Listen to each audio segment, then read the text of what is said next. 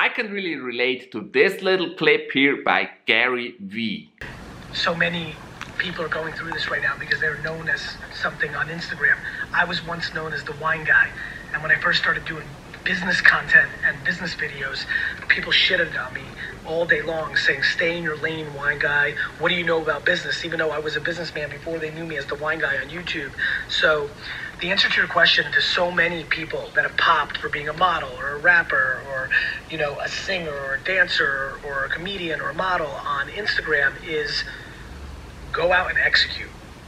You know, Marky Mark was just a rapper until he was, you know, a movie superstar. It's about staying in your lane. And I have no clue who came up with that BS that you should stick to one thing, that you should just do one thing. I mean, people are not made like this. You have many different talents to explore, and that's what makes life interesting. Explore your different talents and also if you want to share them with the world. Don't stick to one thing. I really I really wonder who came up with that BS that it's better to stick to one thing for all the creative people, that's like prison. Prison of the mind if you gotta stick to one thing and you can only do that. I think the problem is if you start thinking about numbers, if you do it for the audience and you, you're afraid that you lose audience, that you lose followers, subscribers, then you just do it for the audience, not for you.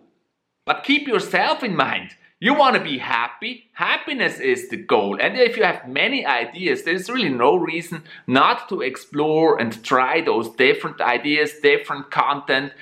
Just do it. Do what makes you happy and stop, stop, stop worrying about the numbers.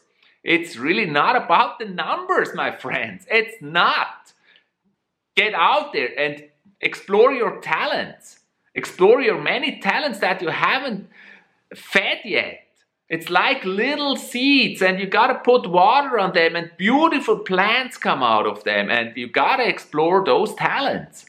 It's so limiting and so boring if you do only one thing. So, I'm gonna give you a practical example. People know me as the YouTube gaming and esports guy, especially for Clash Royale tournaments. I did so many Clash Royale tournaments, and I broke out of this when I started Clash Royale esports matches. I broke out of this many times and I started doing other esports content. And I broke out of this when I started doing my vlog and my story spotlight content. And yes, many people probably didn't like that because it was not what they originally subscribed for, because they subscribed for Clash Royale or gaming, for that kind of content.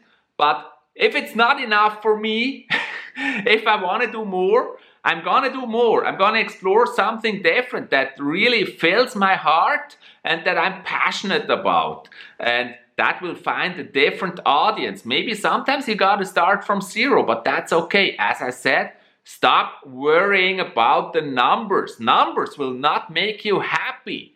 Exploring your talents will make you happy. And if you're happy, people will see that. And that will give you success. And the biggest success is happiness, anyways. Just do it. Leave your own footprint. Do it.